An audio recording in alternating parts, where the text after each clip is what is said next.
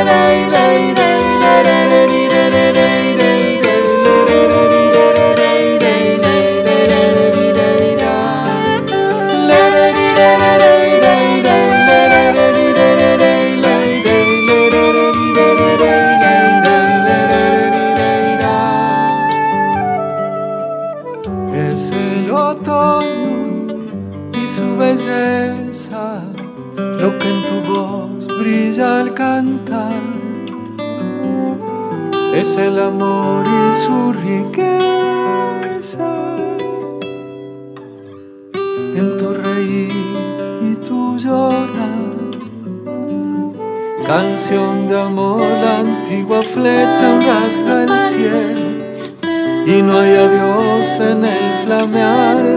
pañuelo, sino esta fiesta de los dos.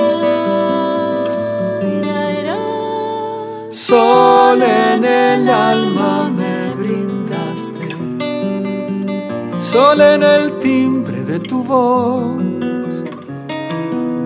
íntimo sol de la ternura ¿Cómo pagarte tanto sol? ¿Cómo pagarte tanto sol? Tanto sol.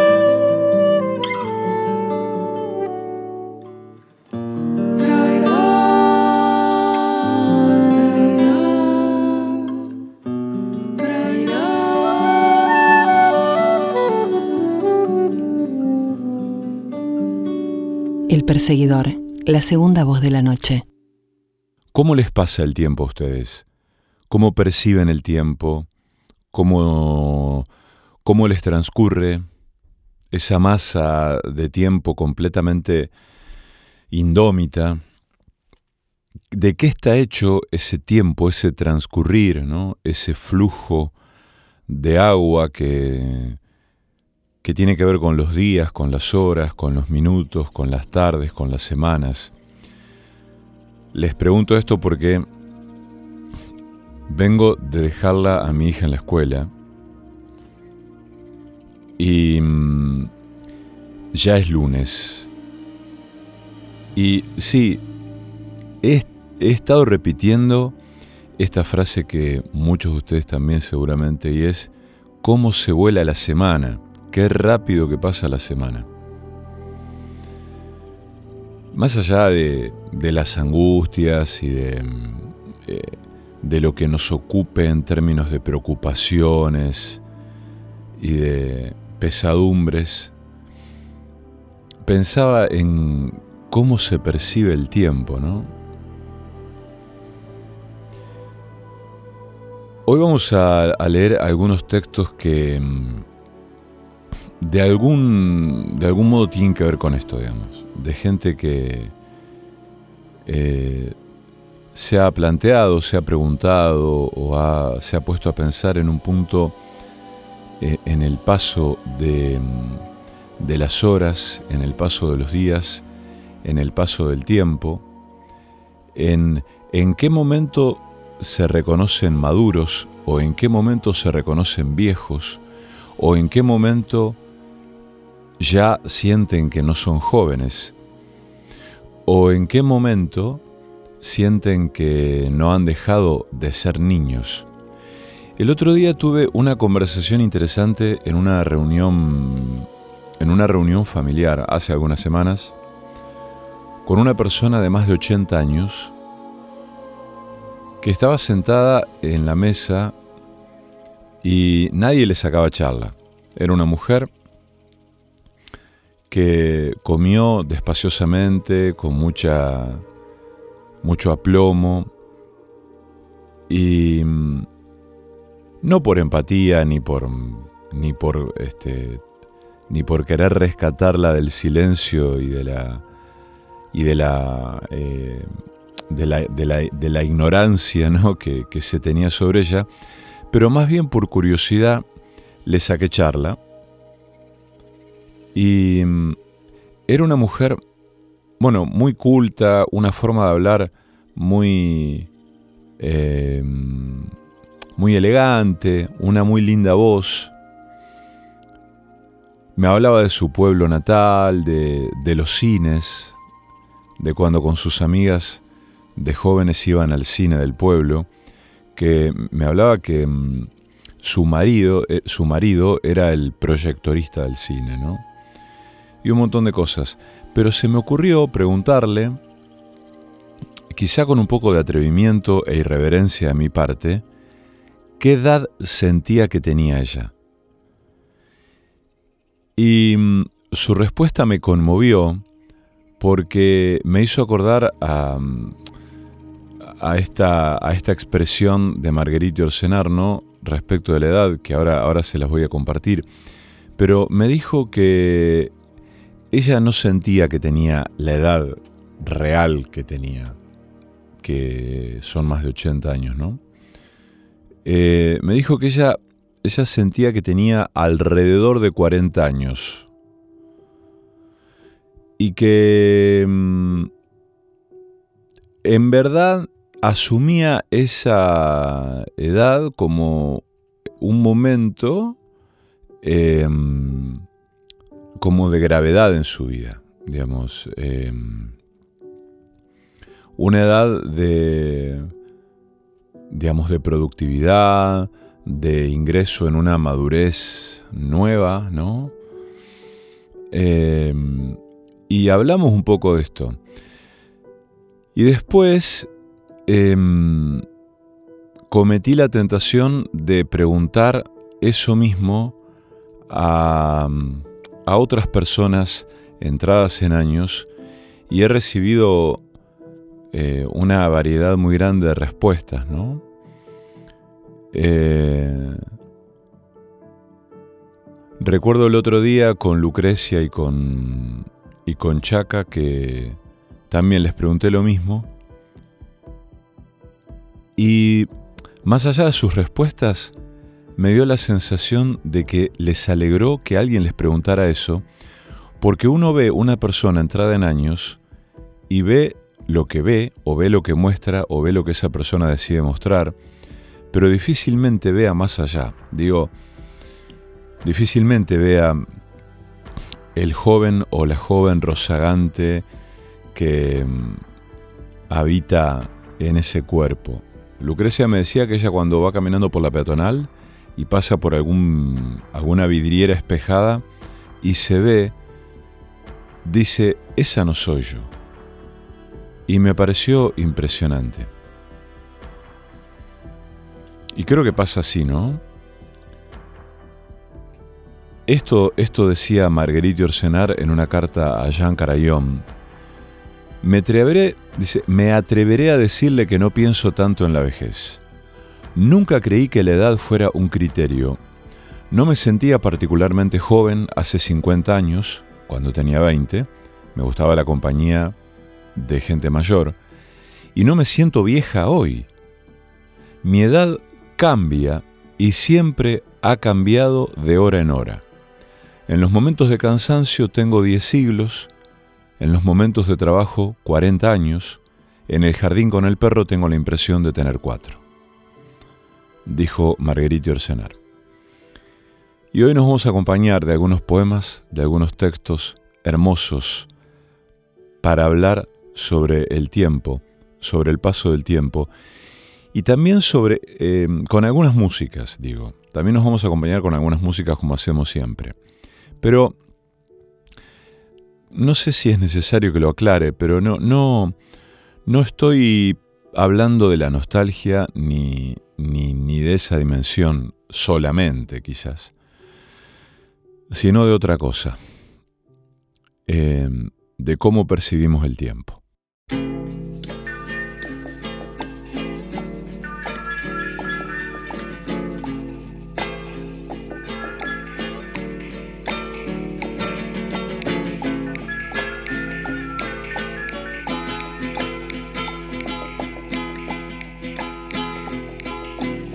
Empezó con el chiste que decía, lo tuyo es mío, lo mío es mío.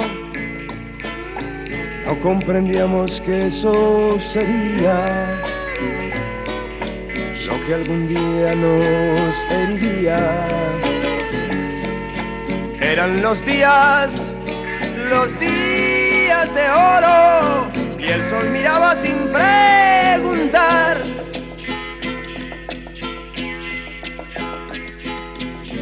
Pues crecimos y nos fuimos del barrio. Pato trabaja en una carnicería. Tiempos aquellos de los rosedales. Novias de flores, primeros cigarrillos. Nunca el colegio, siempre la vida y las mañanas del sol aquel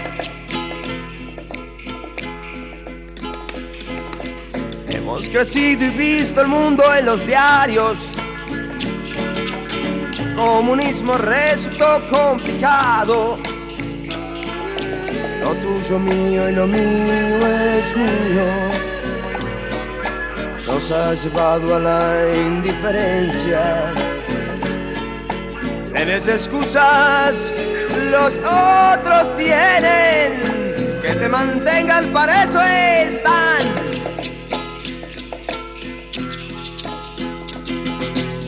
el burgués más corpido que existe. Y te engañas pensando que sos un hippie. Vos explotas a todos y no das nada. Y eso es ser el peor capitalista. Cuando tenés, te haces el burro. Viviste arriba, que asco me.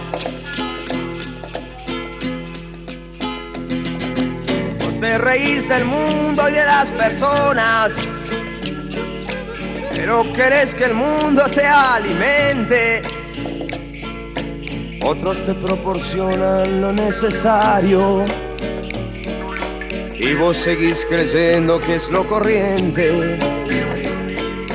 ¡Hey, inútil sos! He mantenido. Mírate un poco, baja de ahí.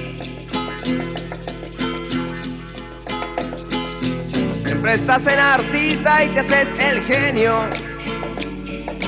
Cultivas tu aire ausente y despreocupado. Porque te super gusta hacerte raro. Y tu fama te tiene muy preocupado. Te haces copar, como engañas. Sos de mentira, ya no servís. Pato trabaja en una carnicería. Pato trabaja en una carnicería. Pato trabaja en una carnicería. Pato trabaja en una carnicería. Pato trabaja en una carnicería. Pato trabaja en una carnicería. El perseguidor. Una noche imprevisible. Por ejemplo, aquí un poema de una poeta rosarina que se llama Mirta Rosenberg. Em, Mirta estudió letras en la Universidad del Litoral, cursó el traductorado de inglés en el Instituto Superior Nacional del Profesorado de Rosario, estudió en la Alianza Francesa, bueno, tiene muchos libros publicados, pero hay un poema de su libro Pasajes, que es del año 1984, que se llama Despropósito. Y miren lo que dice. Toda la noche preparamos nuestro día aunque nunca nos quede terminado. La hora del café tiende los hilos de la hibridez que abre puertas a un jardín siempre cerrado. Mito, yo, quien bordea el centro de las cosas, no adelanta. Dicho de frente sería otra cosa. Amo y seguiría siendo otra cosa. Y otro poema del mismo libro, Pasajes, 1984, dice, el poema se llama En Camino. No es que no tenga pasado, es que no es lo que es ni lo que se creía. Hay hechos concluidos y hay lechos donde he perdido la hilación de ser yo misma. O así imagino. Miro atrás difíciles sentidos. De aquí se reconstruye aquello que en verdad no estaba construido, sino en proyecto. Aquí es el lugar donde se empieza y donde vivo.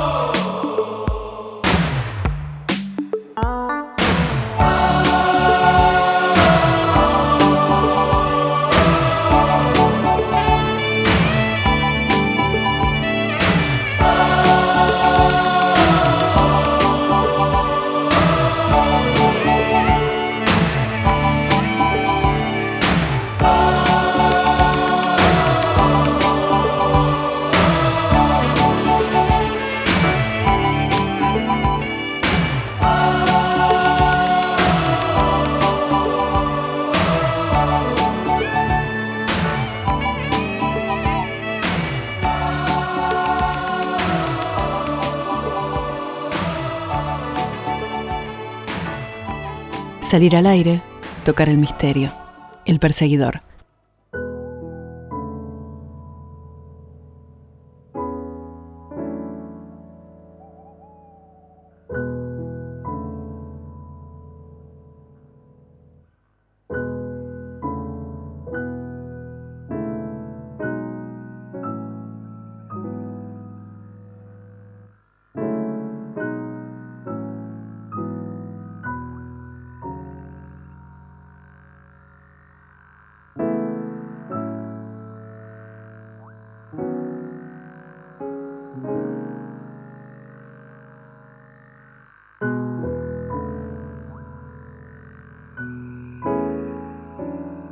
Hay un poeta correntino que nació en Paso de los Libres, vive en Buenos Aires, que se llama Carlos Batilana, que en sus libros, en sus poemas, habla constantemente del tiempo. De hecho, en un momento dice, el futuro es un pequeño territorio que se mira con afecto, amorosamente y sin verdadera comprensión es un verso de un poema del libro La lengua de la llanura. Pero hay un poema de Batilana que me parece muy bello que se llama El dulce porvenir. Cuando los mejores poetas de mi generación, curtidos por las drogas, la grasa y el vino excesivo, están haciendo pie y pueden usar la palabra templanza con toda propiedad, reunir poemas, evaluar con cierta distancia sus tesoros, su cúmulo precioso. Cuando cerca de los 50, la juventud es una palabra que ha sido usada y se puede recordar, sí, con alegría, las viejas amistades, los duelos, los viajes pequeños. Cuando el poeta de los grandes experimentos, pero de otros poemas mejores aún, es una increíble referencia y ahora puede finalmente distribuir el aire y la respiración porque ha corrido tanto. Yo aún, el poeta de la familia, el poeta que literalmente ha administrado la energía, el poeta del tenis, estoy cambiando a mi hijo interminable en el baño posterior de la casa y le digo te amo, te amo, y barro, bajo los signos y los hábitos de antiguos mecanismos, la ropa, la basura, y me muevo ya ciego entre escombros de fuego, y no tengo, lo sé, escapatoria, no puedo ni podré respirar. Amo con pobreza, como pude. Pronuncio te amo como una invocación, como una oración religiosa, polvo del camino, la única propiedad con base en lo real.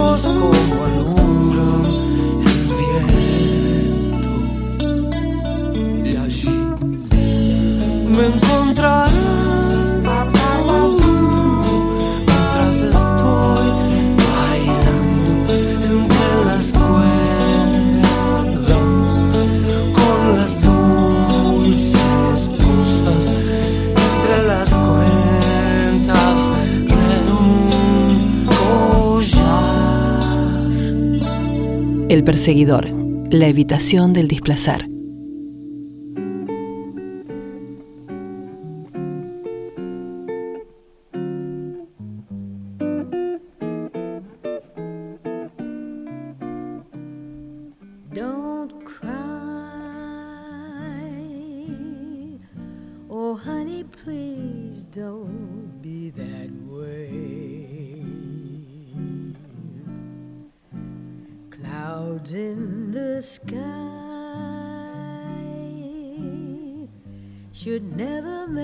feel that way.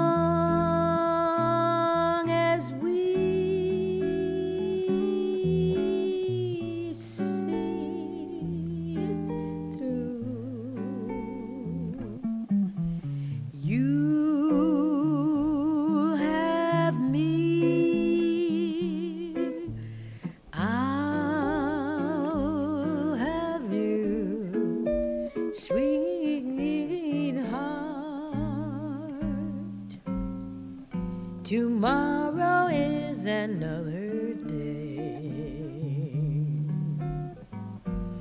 Don't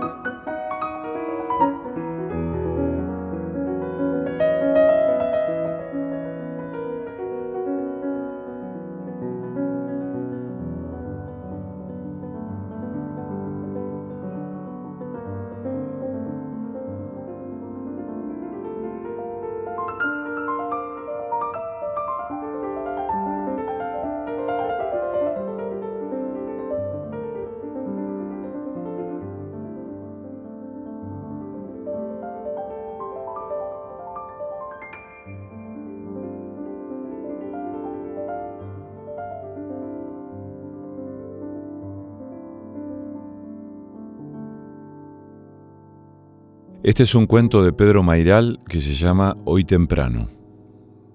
Salimos temprano. Papá tiene un Peugeot 404 Bordeaux recién comprado. Yo me trepo a la luneta trasera y me acuesto ahí a lo largo. Voy cómodo, me gusta quedarme contra el vidrio de atrás porque puedo dormir. Siempre estoy contento de ir a pasar el fin de semana a la quinta porque en el departamento del centro durante la semana lo único que hago es patear una pelota de tenis en el patio del pozo de aire y luz que está sobre el garage. Un patio entre cuatro paredes medianeras altísimas y sucias por el hollín de los incineradores. Si miro para arriba, en ese patio parece que estuviera dentro de una chimenea. Si grito, el grito apenas sube, pero no llega hasta el cuadrado de cielo. El viaje a la quinta me saca de ese pozo. En la calle hay poco tránsito, quizá porque es sábado porque todavía no hay tantos autos en Buenos Aires. Llevo un autito Matchbox adentro de un frasco para capturar insectos y unos crayones que ordeno por tamaño y que no me tengo que olvidar al sol porque se derriten. A nadie le parece peligroso que yo vaya acostado en la luneta. Me gusta el rincón protector que se hace con el vidrio de atrás al lado de la calcomanía de la proveeduría deportiva. En el camino miro al frente de los autos porque parecen caras. Los faros son ojos, los paragolpes son bigotes y las parrillas son los dientes y la boca. Algunos autos tienen cara de buenos, otros caras de malos. Mis hermanos prefieren que yo vaya en la luneta porque así tienen más lugar para ellos. Yo no viajo en el asiento hasta más adelante cuando hace demasiado calor o cuando ya no quepo en la luneta porque crecí un poco. Tomamos una avenida larga. No sé si es porque hay muchos semáforos, pero vamos despacio.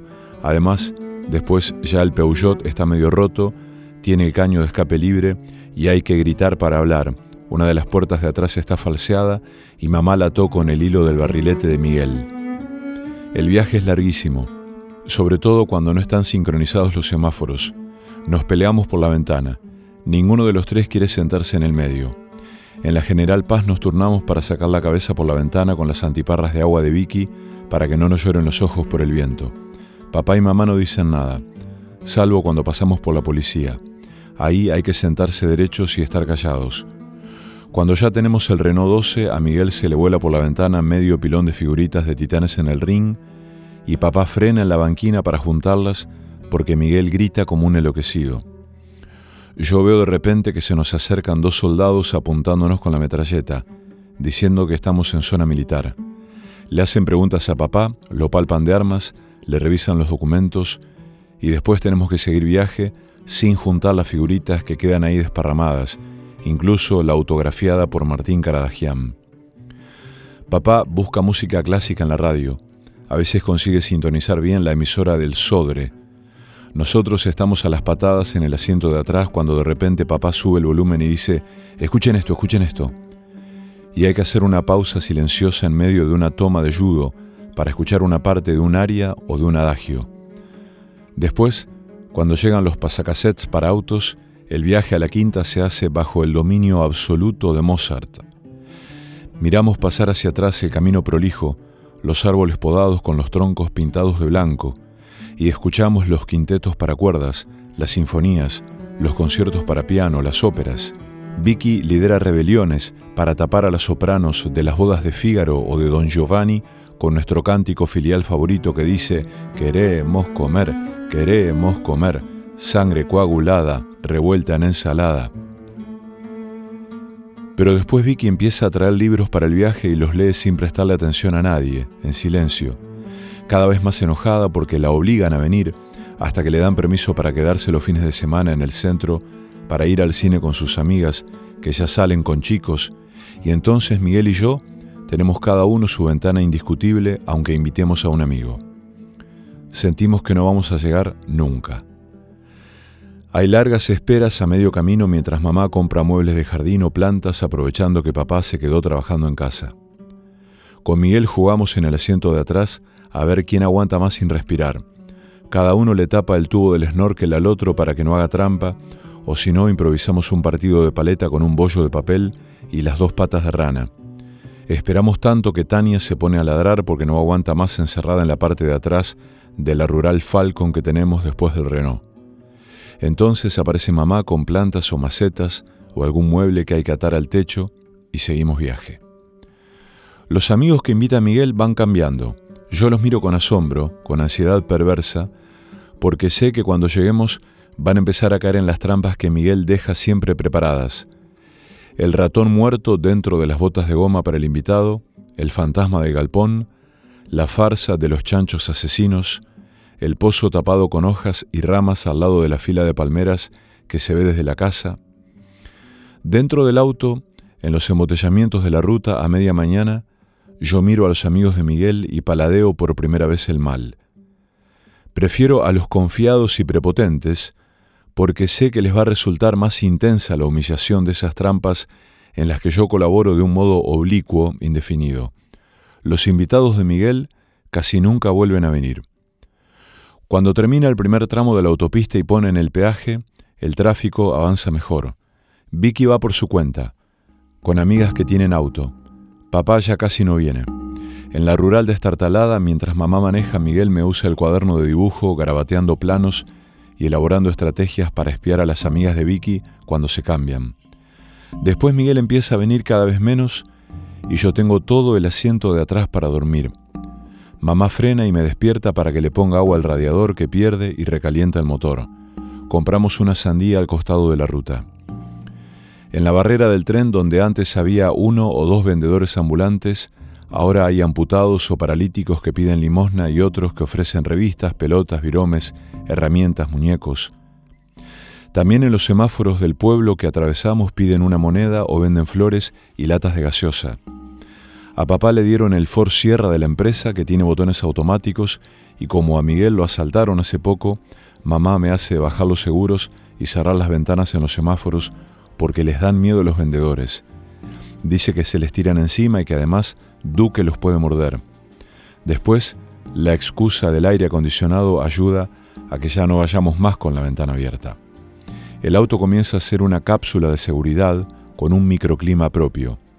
Afuera cada vez hay más basura, más pintadas políticas, adentro la música suena nítida en el estéreo nuevo y mamá tolera con paciencia los cassettes que yo pongo de soda estéreo o de polis. El auto es más rápido y todo el tiempo parece que estamos por llegar. Sobre todo cuando empiezo a manejar yo, que aumento la velocidad sin que mamá se dé cuenta, porque viene tranquila en el asiento del acompañante, mirándose en el espejo su último lifting, que le tira la piel para atrás como si fuera un efecto de la aceleración. Después cuando muere papá, mamá prefiere que maneje Miguel, que volvió como el hijo pródigo porque Vicky ya está viviendo en Boston.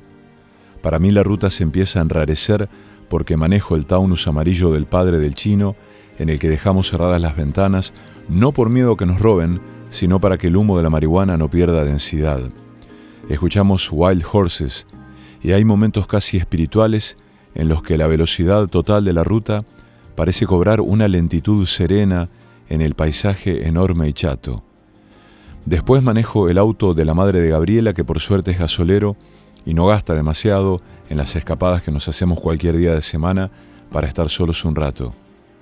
Ya se está hablando el tema de la expropiación, pero es apenas una advertencia, faltan todavía dos gobiernos, Gabriela se pone unos vestiditos que me obligan a manejar con una sola mano y a acariciarle los muslos con la otra, subiendo desde las rodillas lentamente, sin necesidad de poner los cambios porque dejo el motor a fondo, mientras Gabriela me pide al oído que no me apure, que esperemos a llegar. Nunca se hizo tan largo el viaje. La quinta está allá lejos, inalcanzable. Más adelante a Gabriela le empieza a crecer la panza y viajamos para tratar de integrarnos a la vida familiar. Vamos en el Volkswagen que nos presta su hermano. Ya usamos cinturón de seguridad, ya empezamos a tener miedo de morirnos y faltan pocos kilómetros. Los años pasan hacia atrás cada vez más rápido. Hay muchos más autos en la ruta y más peajes. Están terminando la autopista. Frenamos en una estación de servicio, discutimos. Gabriela llora en el baño, tengo que pedirle que salga. Después compramos el baby seat para Violeta y ella va chiquitita y dormida en el asiento de atrás, también con cinturón de seguridad, los tres atados. Piso el acelerador porque quiero llegar temprano para almorzar. Gabriela dice que no importa que podemos parar en el McDonald's. Discutimos. Gabriela me desprecia. Yo me pongo los anteojos negros y acelero más. Aprovecho el viaje para escuchar demos de jingles para radio. Aprieto con las manos el volante del Escort. Falta poco. Gabriela me pide que vaya más despacio. Después deja de venir. Se va con Violeta a lo de la madre los fines de semana. Manejo solo. Escucho los conciertos para piano de Mozart en compacts que suenan perfectos. El motor de la 4x4 no hace ruido. La autopista está terminada con alambre a los costados para que no cruce la gente. Voy por el carril rápido. Miro el velocímetro. 165. Estoy por pasar por el lugar exacto.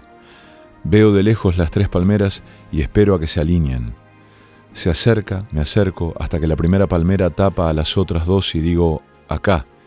Y es como si lo gritara, pero lo digo despacio, lo digo en el punto exacto donde estaba la casa antes de la expropiación antes de que la demolieran y construyeran arriba la autopista. Siento que por una milésima de segundo paso por dentro de los cuartos, por arriba de la cama donde jugábamos con Miguel a titanes en el ring, paso por las tumbas de Tania y Duque entre las plantas de mamá, paso por un olor húmedo y metálico, por un sabor a ciruelas verdes tiradas en el fondo de la pileta para bucearlas más tarde, paso por el miedo a una culebra que salió cuando dimos vuelta a una chapa, por la noche de lluvia en que jugamos a embocar una pelota en el único cuadrado roto de la ventana para obligarnos a buscarla con linterna entre los sapos y los charcos. Ahora es un malón incesante de autos que pasa por encima del fantasma de la casa. Son las dos en punto y el sol resplandece en el asfalto. Soy un hombre divorciado. Un publicista que va al country de su hermano por primera vez y se olvidó las instrucciones de cómo llegar y está perdido un hombre que no sabe dónde frenar y sigue viajando en el auto desde que salió hoy temprano, hace mucho, acostado en la luneta de atrás.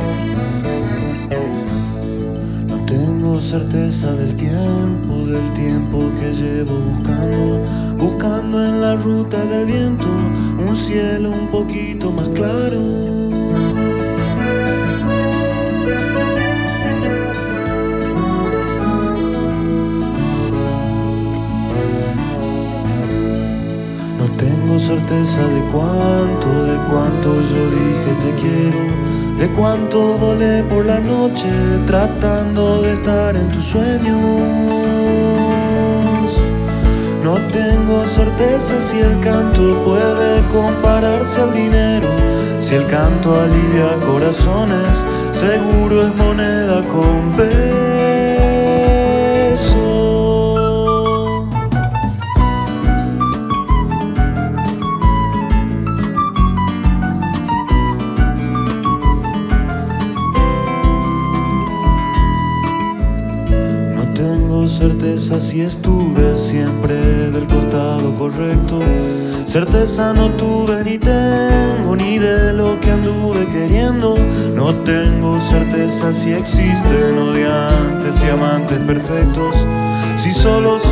pasajeros o solo presos de este tiempo. No tengo certeza del rumbo que puede tomar mi camino camino que espero sea largo y en lo posible compartido. No tengo certeza que pueda matar al espanto y al miedo. Cantando procuro muchachos al menos hacer el intento.